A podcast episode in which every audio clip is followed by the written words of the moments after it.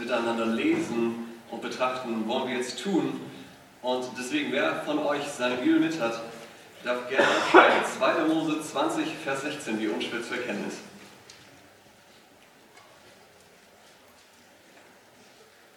Also 2. Mose 20, Vers 16.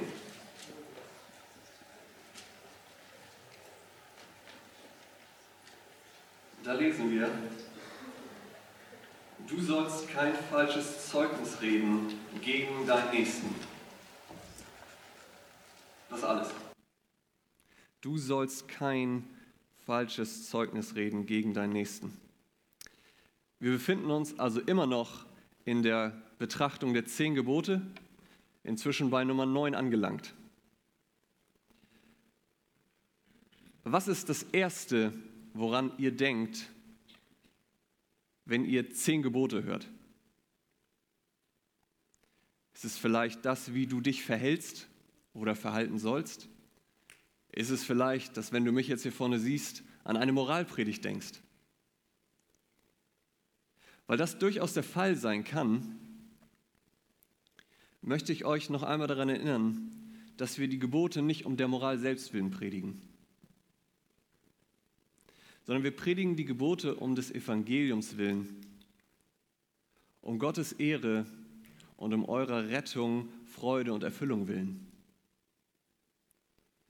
Aus dem Grund lasst mich, bevor wir auf das neunte Gebot selbst eingehen werden, noch einmal an die Grundlage erinnern, die hinter den Geboten steht. Und zwar, damit ihr seht, dass das, was wir tun, keine gesetzlichen Predigten sind, was ein bisschen ironisch ist, da wir durch das Gesetz predigen. Aber genau aus dem Punkt ergibt sich die Gliederung für heute Abend. Wir wollen einfach nur zwei Dinge zusammen angucken und das ist der Kontext, der Sinn der Gebote und als zweites, was dann ein bisschen mehr Zeit in Anspruch nehmen wird, der Vers, also Vers 16, die Bedeutung des neunten Gebotes. Seid ihr bereit? Okay, das ist gut dann sollten wir starten und das tut man am besten mit Gebet. Darum lasst uns das tun. Herr, wir wollen vor dich kommen, wir wollen dir bekennen, dass wir dich brauchen, um dein Wort zu verstehen und zu sehen, was du uns auch heute Abend zu sagen hast. Herr, ich bitte dich, dass du dein Wort gebrauchst, um unsere Schuld aufzudecken, um uns zu zeigen, wer wir sind und dass du uns zeigst, wer du bist. Herr, ich bitte dich, dass du diese Predigt nicht dazu dienen lässt, dass wir unser Verhalten ändern, sondern dass du unser Herzen änderst. Und so bitte ich, dass du an uns arbeitest und an uns wirkst, dass du uns offene Ohren schenkst zu hören und dass du uns veränderst. Amen. Also fangen wir an mit Punkt Nummer eins, der Kontext, der Sinn der Gebote. Wie die Überschrift bereits vermuten lässt, hilft uns der Kontext, in dem diese Verse 1 bis 17 stehen, wie wir die Gebote einzuordnen haben. Was war zuvor geschehen? Was zuvor geschehen war, erinnert uns, oder daran erinnert uns sogar der Prolog zu den Geboten selbst. In Vers 2, wenn ihr eure Bibel noch aufhabt, bei 2. Mose 20, kommt einmal mit mir zu Vers 2. Dort sagt Gott selbst, ich bin der Herr dein Gott, der ich dich aus dem Land Ägypten, aus dem Haus der Knechtschaft herausgeführt habe. Gott hatte also sein Volk aus der Sklaverei geführt. Dabei war das Einhalten der Gebote nicht Bedingung für ihre Befreiung. Die waren schon draußen. Und danach gab Gott ihnen die Gebote. Und er führte sie aus der Sklaverei, damit sie ihm dienen. Das ist das, was wir in der Geschichte von Mose, von dem Pharao, immer wieder lesen dass Mose zum Pharao gehen sollte und ihm sagen sollte, lasst mein Volk ziehen. Warum? Damit sie mir dienen. Und aus diesem Grund gibt er ihnen im Nachhinein, nachdem er sie befreit hat, die Gebote. Das lehrt uns also zwei Dinge. Erstens, die Gebote sind der Weg, wie wir Gott dienen, uns ihm unterordnen und Gemeinschaft mit ihm haben können. Ganz gleich, ob es sich um eins der Gebote handelt, die in direkter Verbindung zu Gott stehen, also die ersten drei, oder in Bezug zu unseren Mitmenschen. Denn vielleicht erinnert ihr euch, David hatte die Ehe gebrochen und eigentlich einen Mord begangen. Und was betet er im Psalm 51? Herr, gegen dich allein habe ich gesündigt. Unsere Sünde steht immer in Beziehung zu Gott. Es geht gar nicht anders. Daher sind und bleiben diese Gebote der Maßstab an alle Menschen, nach welchem Gott sie am Ende der Tage richten wird. Denn wenn du diese Gebote nicht hältst, wirst du keine Gemeinschaft mit Gott haben können. Was nichts anderes bedeutet als die Hölle.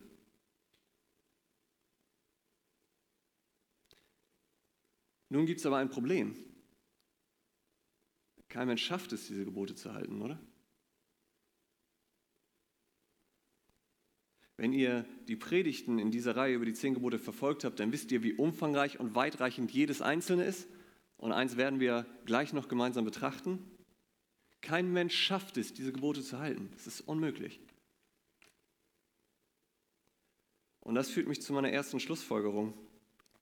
Die Gebote sind dir nicht in erster Linie, das ist wichtig, nicht in erster Linie gegeben, damit du sie hältst, obwohl sie Gottes Maßstab an die Menschheit darstellen, sondern damit du erkennst, dass du sie nicht halten kannst und sie somit dich zu deinem Retter führen.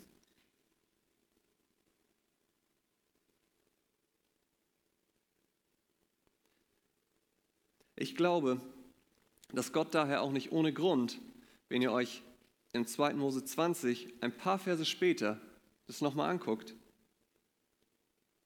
ihr seht, dass kurz darauf was folgt? Die Bestimmung für Opfer. Und zwar Opfer, die zur Sühnung ihrer Schuld vorgesehen sind.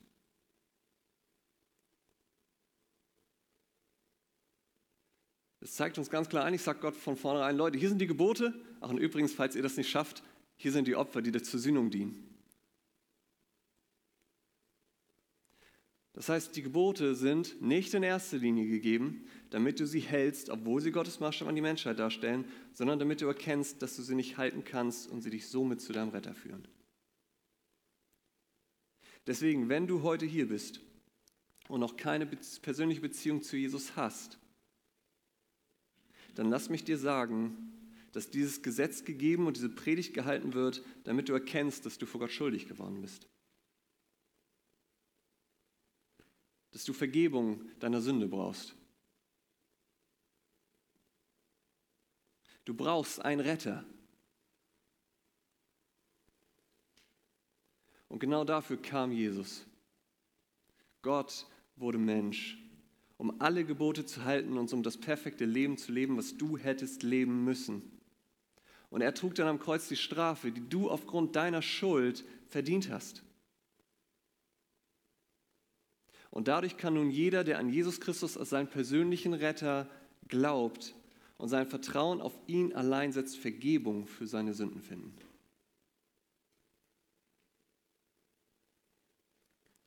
Und außerdem schenkt Jesus dir auch noch seine Gerechtigkeit, die er aufgrund seines Einhaltens jedes einzelnen Gebots erworben hat sodass du wieder Gemeinschaft mit Gott haben kannst. Und zwar Gemeinschaft, in der Erfüllung, Freude und Frieden für dein unruhiges Herz zu finden ist.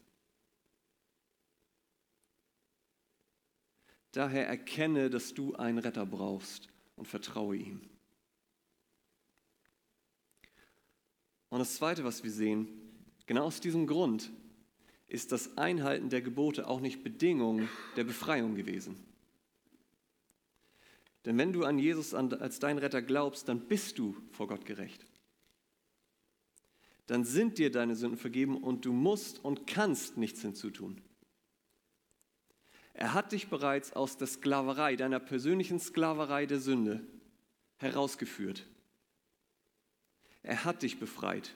Und daher könnte man die zehn Gebote auch mit der Überschrift betiteln, befreit, um zu leben.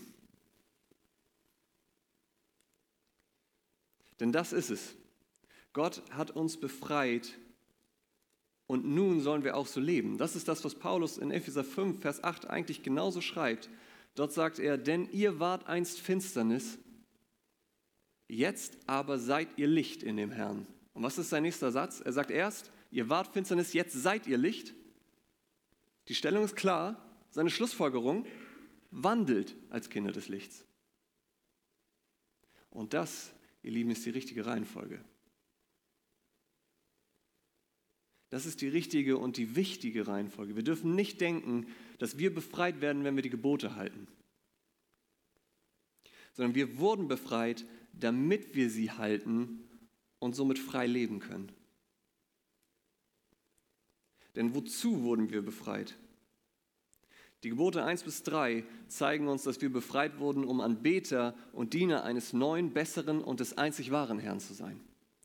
Das vierte Gebot zeigt uns, dass wir befreit wurden, in Gott Ruhe statt Mühe und Qual zu finden.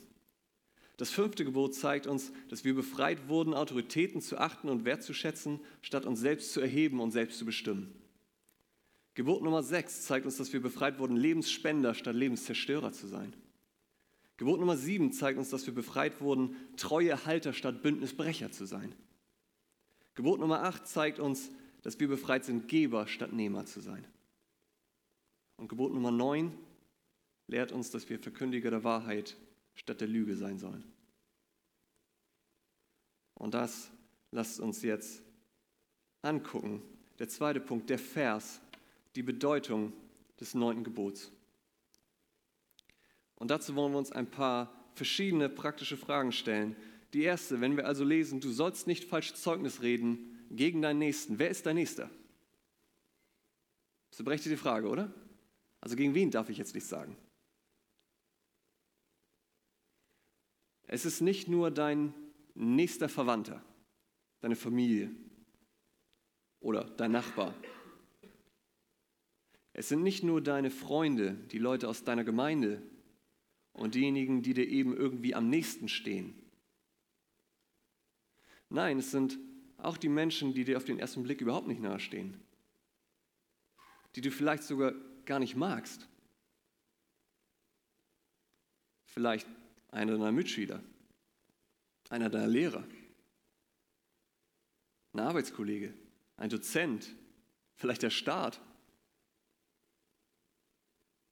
Setz ein, was für dich passt. Denn Jesus selbst beantwortet diese Frage, wer dein Nächster ist, in Lukas 10, Vers 25 bis 37. Dort kommt tatsächlich ein Gelehrter zu ihm und fragt ihn, wer ist mein Nächster? Und Jesus erzählt ihm das Gleichnis vom barmherzigen Samariter.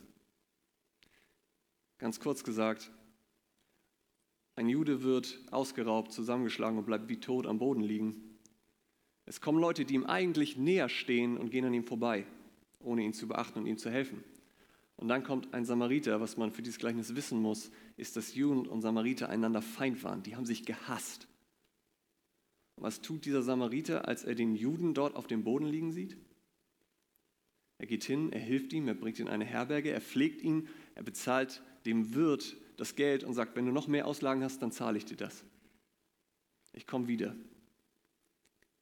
Und Jesus sagt, wer ist der Nächste gewesen? Und der Schriftgelehrte, der selbst Jude war und die Samariter gehasst hat, gehasst hat, musste zugeben, der Samariter. Und das ist die Antwort. Dein Nächster ist eigentlich jeder. Gibt da keine Unterscheidung. Selbst die Leute, die du nicht magst, sind deine Nächsten. Das ist das, was Jesus uns lehrt. Die nächste Frage, die wir uns stellen können, was umfasst dieses nicht falsch Zeugnisreden? Ursprünglich geht es bei diesem Gebot erst einmal nur darum, wie es auch neuere Übersetzungen übersetzen, nichts Unwahres über deinen Mitmenschen zu sagen. Es ist also erstmal kein grundsätzliches Gebot von du sollst nicht lügen, wie manche das übersetzen, sondern es betrifft in erster Linie einen bestimmten Bereich des Lügens. Zur damaligen Zeit hatte das nämlich noch mehr Gewicht, dieses Gebot, da ein Augenzeuge das größte Beweismittel war, was du bei einer Gerichtsverhandlung vorbringen konntest. Auf die Aussage eines Zeugen hin konnte dem Angeklagten sogar der Tod ins Auge blicken.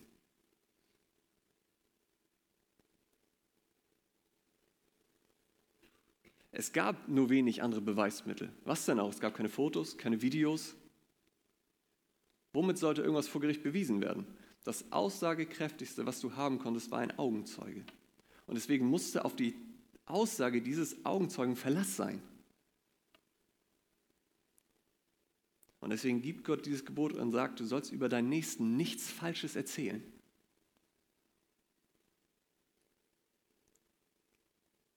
Das mag in unseren Tagen nicht mehr ganz so sein, zumindest nicht von dieser Bedeutung, weil wir eben andere Beweismittel vor Gericht haben und solcherlei Dinge. Aber dennoch ist dieses Gebot immer noch von großer Wichtigkeit. Und in diesen erstmal vordergründigen Anwendungsbereich würden folgende Kategorien fallen. Verleumdung, falsche Anschuldigung, Schuldabweisung und Schuldzuweisung, Lästerung, Übertreibung und Untertreibung. Alles, was du Unwahres über deinen Nächsten sagst, und sei es auch eine noch nur so kleine Übertreibung oder Untertreibung von dem, was er getan hat, ist eine Übertretung dieses Gebots. Dabei ist Verleumdung, das heißt ein aktives, den Ruf des anderen mit einer bewusst falschen Aussage zu belegen, die schlimmste Form davon. Aber genauso zählt jegliche falsche Anschuldigung und Schuldzuweisung dazu. Ich meine, es reicht, dass du sagst, das hat er getan. Und es stimmt nicht. Und auch das Verschweigen von Taten oder Worten deines Nächsten.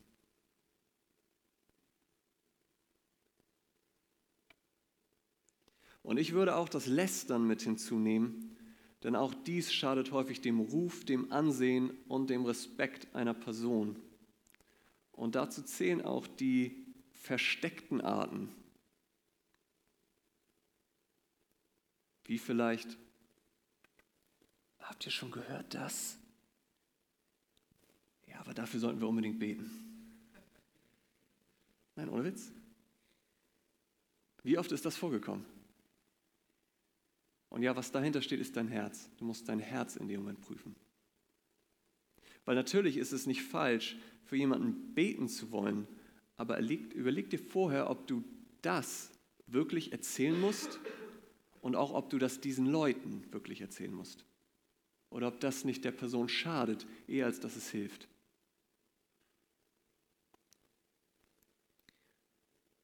Und was auch noch hinzuzählt, sind Schmeicheleien. Wenn du einer Person falsche Komplimente machst, nur um ihr zu schmeicheln, sie um den Finger zu wickeln und vielleicht sogar zu manipulieren. Wenn du also zu deiner Mutter gehst und sagst, Mama, hast du abgenommen? Ach so, und darf ich übrigens einen Keks, weil du scheinst sie nicht mehr zu essen. Dann ist das in den meisten Fällen wahrscheinlich einfach nur eine Schmeichelei, damit du irgendwas bekommst, was du haben willst. Und auch das ist eine falsche Aussage. Meine, vielleicht hat deine Mutter abgenommen. Das wären erstmal die Sachen, die in erster Linie in dieses Gebot mit hineinzählen. Der Andi die Predigt jedoch in seiner Mail so schön mit Du sollst nicht lügen betitelt hat. Und weil Lügen allgemein, also jede Form, sowohl in den Sprüchen mehrfach zusammen mit dem Falschzeugnisreden auftaucht, und auch Jesus, als er gefragt wird, nur vom falschen Zeugnis und nicht mehr diesen Zusatz gegen deinen Nächsten bringt, möchte ich auch dazu noch ein paar Bereiche nennen, die dann dort mit hineinzählen. Da haben wir erstmal Heuchelei. Wenn du den Menschen äußerlich etwas vormachst, was nicht der Wahrheit entspricht. Ein Beispiel dafür wären die Pharisäer. Ich meine, ja, die haben das in geistlicher Hinsicht gemacht. Aber wisst ihr, dass nach den Pharisäern übrigens auch ein besonderer Kaffee benannt ist? Also wer von euch kennt den, den Pharisäer? Jetzt kennen ihn natürlich keiner, ihr Heuchler. Ähm, das ist ein Kaffee mit Alkohol. Kommt die Überraschung. Ach so. Meine Mutter sagt immer, sie trinkt Pharisäer. Was, warum er so benannt wurde, ist, dass das häufig Leute gemacht haben, die sagen, nein, nein, ich trinke keinen Alkohol, ich trinke nur Kaffee. Aber nie mal erzählt haben, dass der Alkohol im Kaffee war. Das sind Heuchler. Die geben vor, etwas zu sein, was sie nicht sind. Die geben vor, etwas zu tun, was sie nicht tun. Oder auch nicht tun und sie tun es doch. Was noch hinzuzählt, ist falsche Lehre.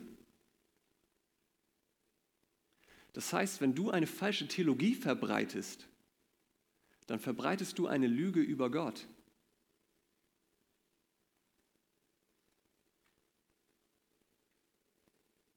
Das heißt, du solltest gut nachdenken, bevor du anderen Menschen deine Meinung als Wahrheit verkaufst. Weil es sein kann, dass du eine Lüge über Gott erzählst. Habt ihr darüber mal nachgedacht?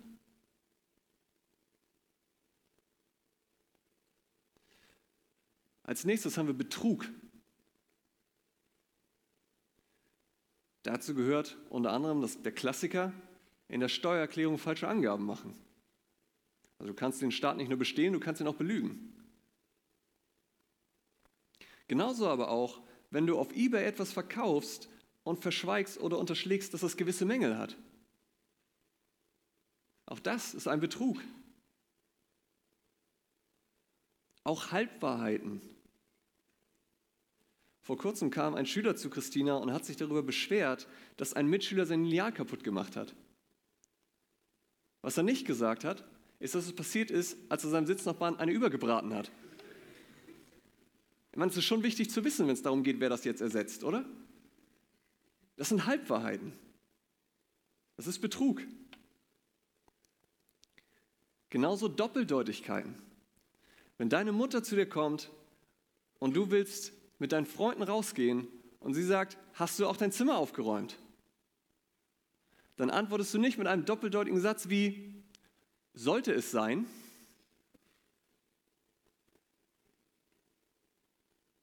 Das kann jetzt beides bedeuten. Entweder ich bin der Meinung, es sollte aufgeräumt sein, oder theoretisch sollte es aufgeräumt sein, aber ich habe es nicht gemacht. Das ist eine Doppeldeutigkeit und ein Betrug. Und auch Leistung eines anderen als deine eigene ausgeben. Dazu zählt Abschreiben in der Schule. Die Hausarbeit von jemand anders schreiben lassen. Und so weiter und so fort.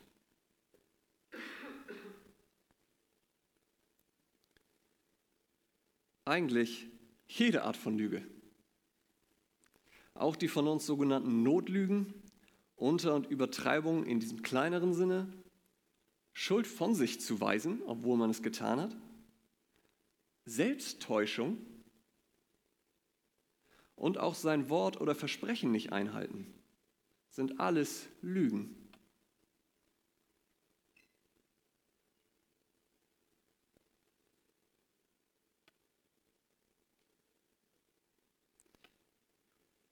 Jetzt sehe ich schon, bevor irgendwelche bösen Einwände kommen oder es nach, einer, nach der Predigt unangemessene Beschwerden übereinander gibt, lasst mich ein paar Bereiche nennen, die nicht mit diesem Gebot verboten werden.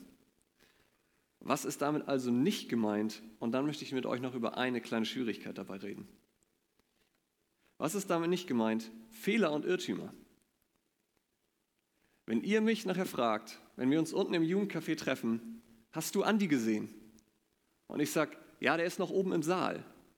Und dann kommst du hier noch oben im Saal und er ist in der Zwischenzeit aber schon in sein Büro gegangen. Dann kommst du nicht und zu mir zurück und sagst, Matze, du hast gelogen. Du Betrüger. Nein, da habe ich mich einfach nur geirrt. Das war keine Lüge.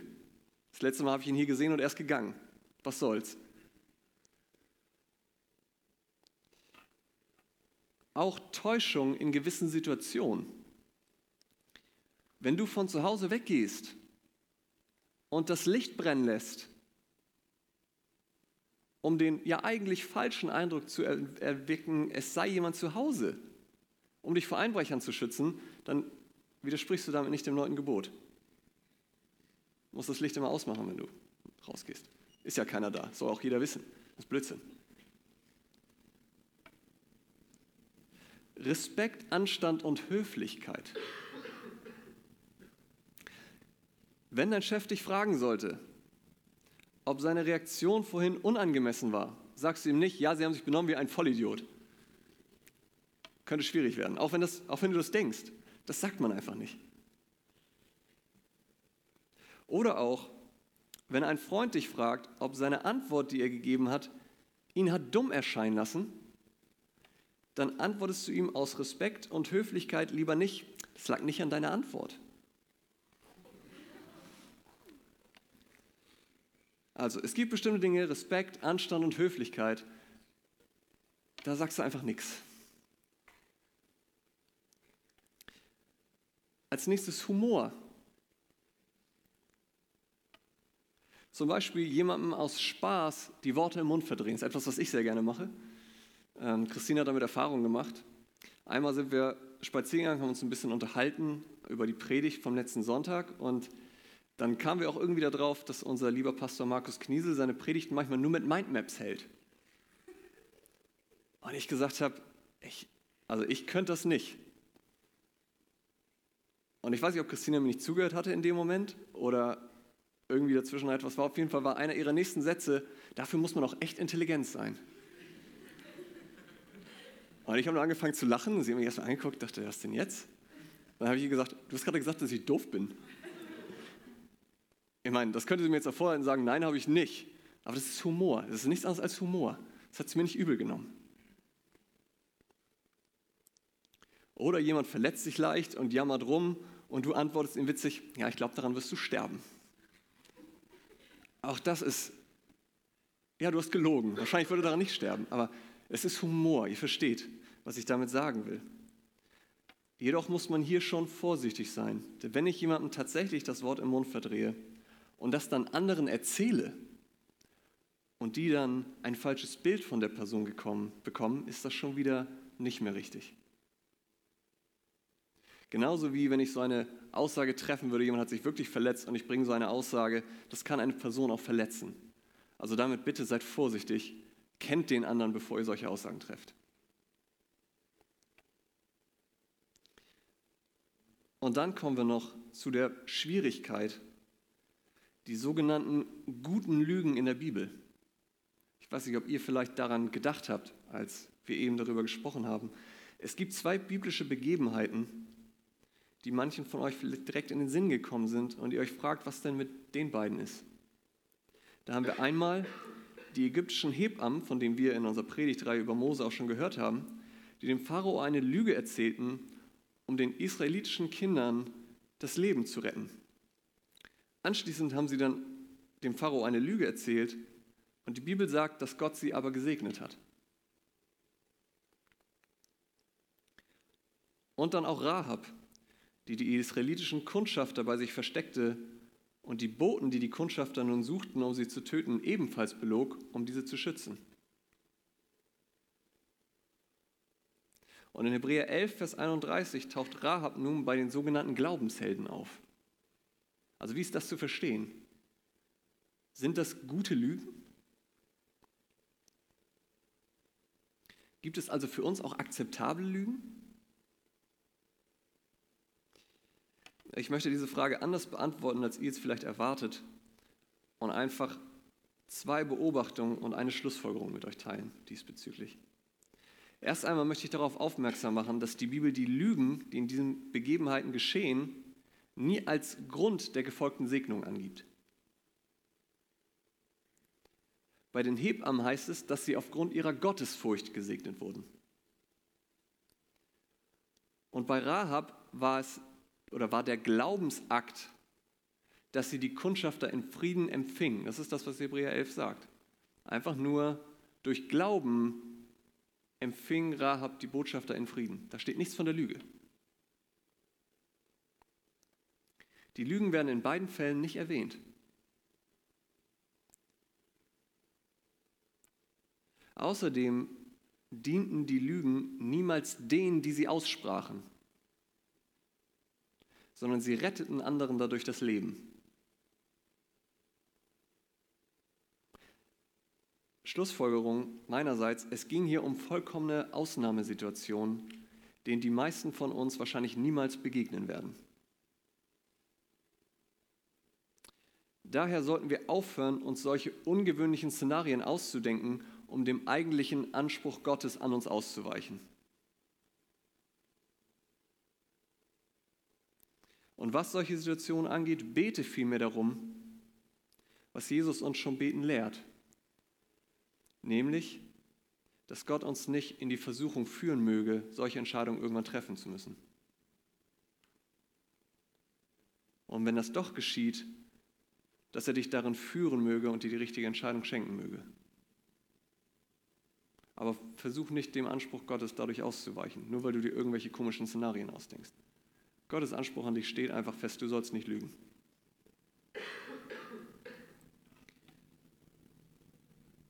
Als nächstes können wir uns die Frage stellen, was ist denn ein Motiv? Was sind die Motive, die dahinter stehen, wenn ich eine falsche Aussage treffe oder lüge?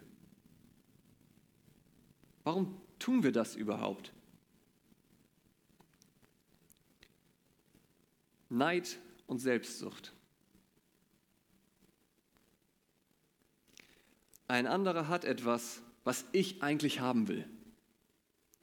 Sei es Geld und alles, was man damit kaufen kann, Einfluss, Ehre, Anerkennung, eine gewisse Position, Freunde, ein Partner, eine Begabung,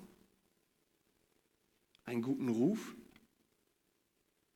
Was fällt euch noch ein? Das kann alles sein.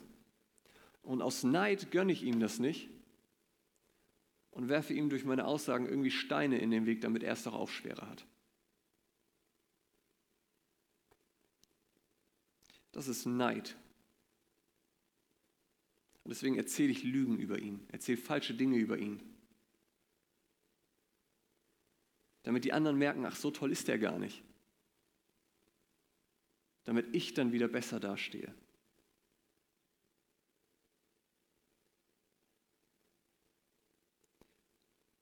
Ich selbst bin mir in dem Moment also wichtiger als der andere.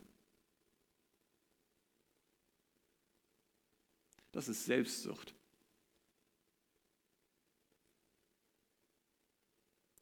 Um bestimmte Dinge zu bekommen, die ich will, bin ich bereit zu lügen. Und das muss nicht mal Geld sein, das kann schlichtweg Annahme und Akzeptanz sein. weil ich angenommen, weil ich akzeptiert sein will in einer Gruppe, erzähle ich etwas, was gar nicht wahr ist. Oder ich übertreibe bei gewissen Dingen. Einfach nur, um besser dazustehen. Eine andere Motivation ist Angst. Ich möchte negative Konsequenzen aus meinem Verhalten aus dem Weg gehen und deswegen lüge ich lieber.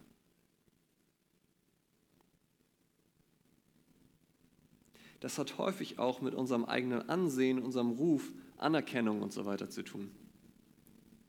Weil wir Angst haben, das zu verlieren, sagen wir lieber nicht die Wahrheit. Wir wollen eine Illusion von uns aufrechterhalten, die von anderen geglaubt wird.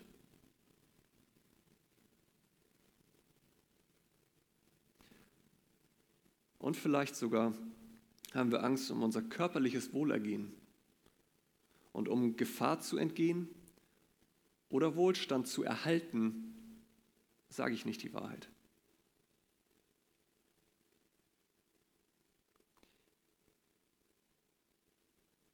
Ich will nur sagen, wenn wir bei dem Punkt sind, dass du vielleicht sogar um dein Leben fürchtest, ich meine, hier in unserem Land kommt das nicht so häufig vor, dass wir aufgrund unseres Glaubens getötet werden sollen. Aber frag mal die Leute in anderen Ländern, bei denen das so ist, ob die ihren Herrn verleugnen würden, ob die lügen würden in dem Moment. Tun sie nicht. Die sterben lieber, als dass sie lügen.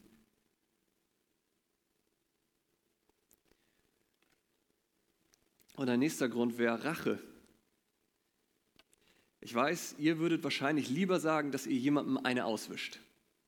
Das Wort Rache würdet ihr nicht in den Mund nehmen. Aber ja, mir hat jemand etwas angetan und sei es noch so klein, wofür ich ihn bestrafen will. Und deswegen erzähle ich etwas über ihn, was gar nicht stimmt.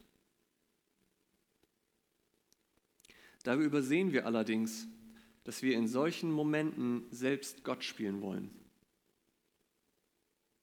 Denn wir meinen, wir müssten uns Recht verschaffen und nehmen das Heft selbst in die Hand. Aber was sagt Gott selbst in Römer 12, Vers 19? Die Rache ist mein, spricht der Herr, recht euch nicht selbst. Und das bringt uns zu unserem letzten Motiv, mangelndes Gottvertrauen. Schon mal nachgedacht, dass Lügen mit mangelndem Gottvertrauen zu tun hat? Denn all das, was wir jetzt aufgezählt haben, all diese Motive sind auf mangelndes Gottvertrauen zurückzuführen. Denn du möchtest selbst die Kontrolle über die jeweilige Situation haben und du meinst, dass du dich besser um dich selbst kümmern kannst und weißt, was du benötigst, als Gott es tut. Deswegen lügst du. Weil ohne Lüge kannst du die Situation nicht in deiner Hand haben. Es ist also gleichzeitig die Frage, wenn du lügst, ob du Gott vertraust. Auch darin, dass er sagt, dass es richtig ist, die Wahrheit zu sagen und er für den Rest sorgen und sich um dich kümmern wird. Ganz gleich, was das als Konsequenz bedeutet, wenn du die Wahrheit sagst.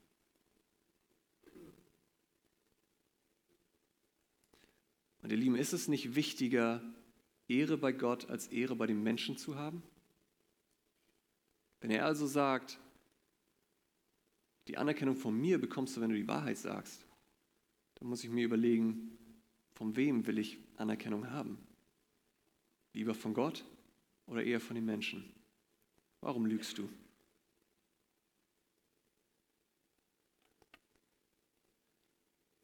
Und als letztes, was den Vers selbst angeht, wollen wir die Folgen uns miteinander angucken. Was sind also die Folgen, wenn du falsches Zeugnis gibst oder lügst? Das erste ist, du schadest anderen. Denn durch Lügen entstehen Verletzung, Misstrauen, Enttäuschung. Du schadest durch manche Aussagen, wie wir schon gesagt haben, ihrem Ansehen und Ruf. Manchmal hat es Leute bis in den Tod getrieben. Nicht nur damals bei einer Falschaussage vor Gericht, sondern ebenso bei Rufmord.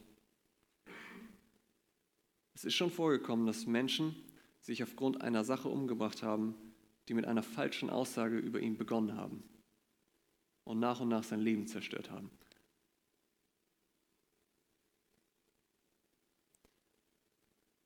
Und es gibt noch vieles mehr, was man sagen könnte zu dem Punkt, dass du anderen schadest. Aber was ich noch sagen will, ist, du solltest dir bewusst sein, dass wenn du einmal eine falsche Aussage über ihn getroffen hast, du sie nicht zurückholen kannst. Es soll einmal einen Rabbi gegeben haben, der bei den Juden sehr bekannt und auch beliebt war.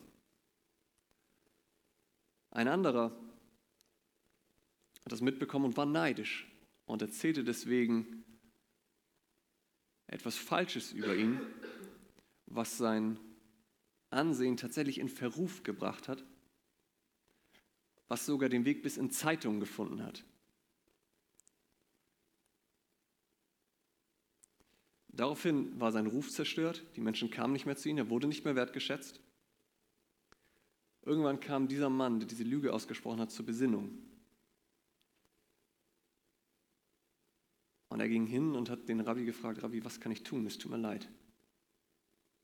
Und der Rabbi gab ihm eine komische Antwort. Er sagte, geh nach Hause, nimm dein Kissen, geh nach draußen und zerreiß es im Wind. Und dachte, okay, wenn er das sagt, dann tue ich das. Geht hin, nimmt sein Kissen, zerreißt es im Wind, die Federn aus dem Kissen fliegen in die weite Welt hinaus. Er geht zurück zum Rabbi und sagt, Rabbi, was kann ich noch tun?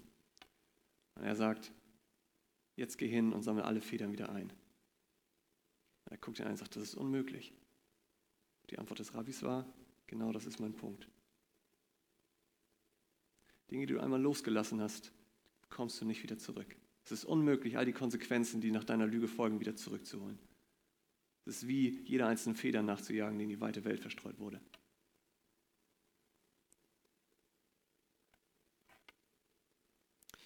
Das, die nächste Folge ist, du kannst keine gesunden Beziehungen führen. Warum?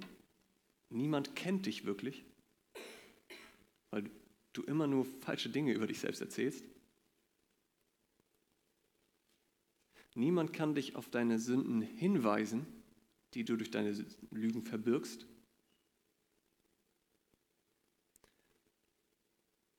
Und niemand will mit dir eine tiefere Beziehung führen, weil du ihnen immer schadest, weil du sie immer verletzt, weil du immer ihr Vertrauen missbrauchst. Als Lügner eine gesunde Beziehung zu führen, ist so gut wie unmöglich.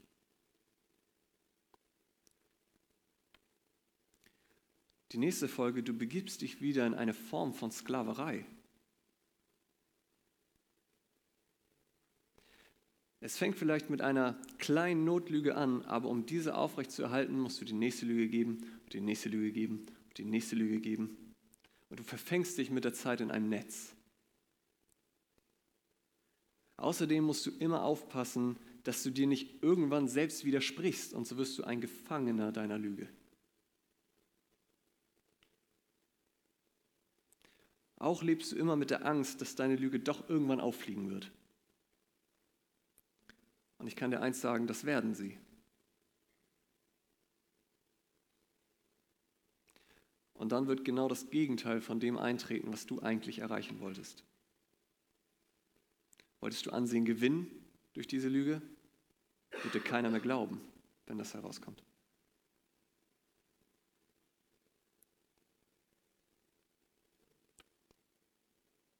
Und das Letzte, du sündigst gegen Gott selbst. Ja, du kannst Menschen belügen, aber du kannst Gott nicht belügen, denn er sieht in dein Herz.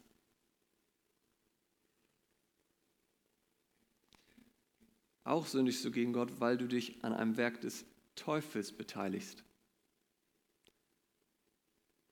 In Johannes 8, Vers 44 trifft Jesus die Aussage, dass jeder, der lügt, dem Werk des Teufels nachjagt, weil er der Vater aller Lüge ist und in ihm keine Wahrheit ist.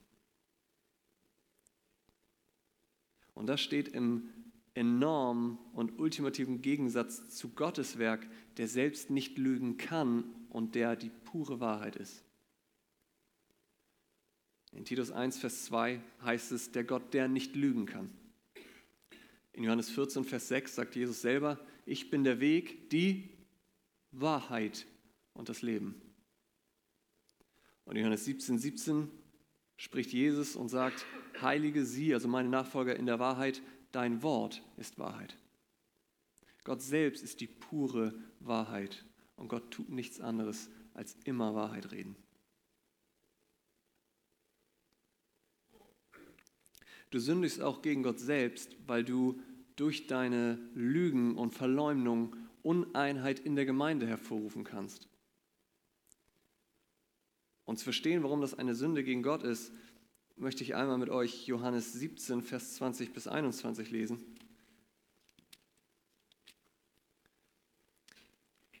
Denn in Johannes 17, Vers 20 bis 21, Jesus Gebet, kurz bevor er stirbt, für seine Nachfolger. Und dort sagt er, ich bitte aber nicht für diese allein, sondern auch für die, welche durch ihr Wort an mich glauben werden, auf dass sie alle eins seien, gleich wie du, Vater, in mir und ich in dir, auf dass auch sie in uns eins seien. Warum? Damit die Welt glaube, dass du mich gesandt hast. Unsere Einheit in der Gemeinde ist also verbunden damit, dass die Welt erkennen soll, wer Jesus ist. Und wenn du anfängst, Lügen in der Gemeinde zu verbreiten und die Gemeinde uneins wird, dann sündigst du gegen Gott, weil die Welt nicht mehr sehen kann, wer er ist. Und das ist letztendlich auch der Grund, warum wir ehrlich und aufrichtig sein sollen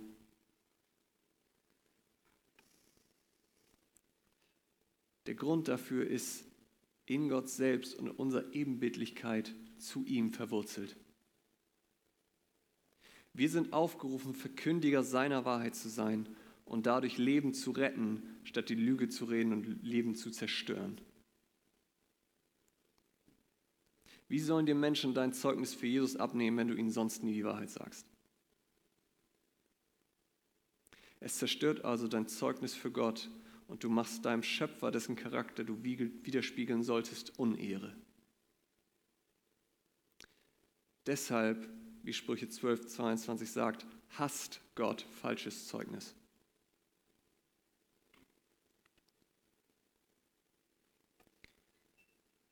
Und damit möchte ich zum Abschluss kommen. Die Frage ist, was machen wir jetzt damit?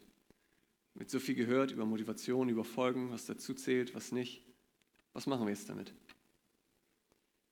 Wenn du jetzt hier sitzt und dir bewusst geworden bist,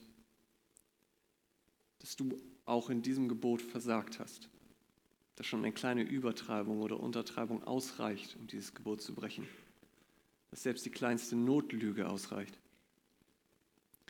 Vielleicht erkennst du sogar, dass du Menschen geschadet hast, dass du gegen Gott gesündigt hast in dem, was du getan hast. Wenn das so ist, dann will ich dir sagen, was du tun sollst. Und das sind drei Dinge. Erstens, erkenne, dass du einen Retter brauchst. Erkenne, dass du einen Retter brauchst. Denn wie am Anfang gesagt, genau dafür ist dir das Gebot in erster Linie gegeben. Das Zweite, erkenne, dass das Einhalten der Gebote nicht Bedingung deiner Befreiung, sondern die Folge davon ist. Was meine ich damit? Ich meine, aber erinnere dich daran, dass Jesus alles für dich vollbracht hat und du nur an ihn glauben musst. Dann sind dir deine Sünden vergeben. Und wenn du das verstehst und erkennst, dann wird in deinem Herzen eine Dankbarkeit und eine neue Motivation entstehen dieses Gebot aus Liebe und zur Ehre deines Retters halten zu wollen. Denn was ist es, was Jesus in Johannes 14, Vers 15 sagt? Liebt ihr mich, so haltet ihr meine Gebote. Das ist die Motivation. Die Liebe zu deinem Retter. Das ist der Grund, warum du die Gebote hältst.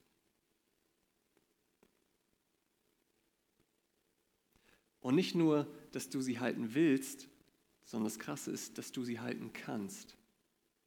Warum? Das sehen wir nur zwei Verse weiter. Johannes 14, Vers 16. Und ich will den Vater bitten, und er wird euch einen anderen Beistand geben, dass er bei euch bleibt in Ewigkeit, den Geist der Wahrheit, den die Welt nicht empfangen kann, denn sie beachtet ihn nicht und erkennt ihn nicht. Ihr aber erkennt ihn, denn er bleibt bei euch und wird in euch sein. Gott schenkt dir seinen Geist, den Geist der Wahrheit, damit du nicht mehr lügen musst. Und ja, wir wissen, es ist immer noch ein Kampf, es wird immer ein Kampf bleiben, weil unsere alte Natur, die sündige Natur immer noch in uns ist. Aber Gott befähigt uns, seine Gebote halten zu können.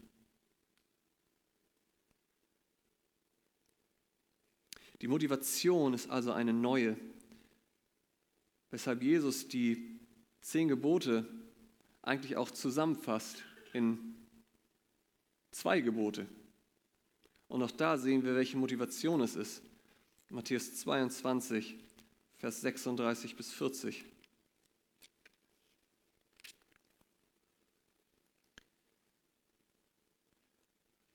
Jesus sprach zu ihm, nachdem er gefragt wurde, welches ist das größte Gebot im Gesetz?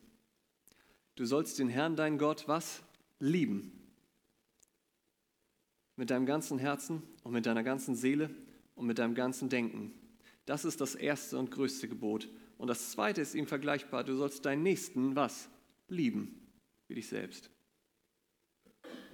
An diesen zwei Geboten hängen das ganze Gesetz und die Propheten. Die Motivation ist schlichtweg Liebe. Und als drittes, erkenne, dass Gott uns diese Gebote auch zu unserem Besten gab. Ich meine, denk nur einmal darüber nach, was hätten wir für eine Gesellschaft, wenn sich alle allein schon an diese zehn Gebote halten würden.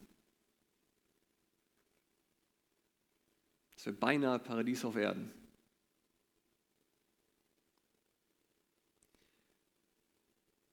Aber nicht nur das, sondern Gott gab uns diese Gebote, damit wir befreit von der Sklaverei der Sünde nun auch frei leben können, was uns Erfüllung, Frieden und Freude bringt. Und deswegen lesen wir in Johannes 15, Vers 10, wo Jesus noch einmal sagt, wenn ihr meine Gebote haltet, so bleibt ihr in meiner Liebe, gleich wie ich die Gebote meines Vaters gehalten habe und in seiner Liebe geblieben bin. Und jetzt, was sagt er jetzt? Er spricht von den Geboten. Dies habe ich zu euch geredet, damit meine Freude in euch bleibe und eure Freude völlig werde. Gott gab uns diese Gebote aus Liebe zu unserem Besten, dem Besten für unseren Nächsten und zu seiner Ehre. Amen. Lobpreisteam noch nach vorne kommen und ich bete noch kurz.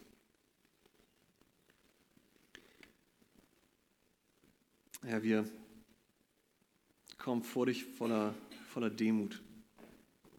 Voller Demut, weil wir dir bekennen wollen, dass wir gesündigt haben dass wir dieses Gebot übertreten haben. Ich bin mir sicher, keiner von uns hat dieses Gebot nicht übertreten.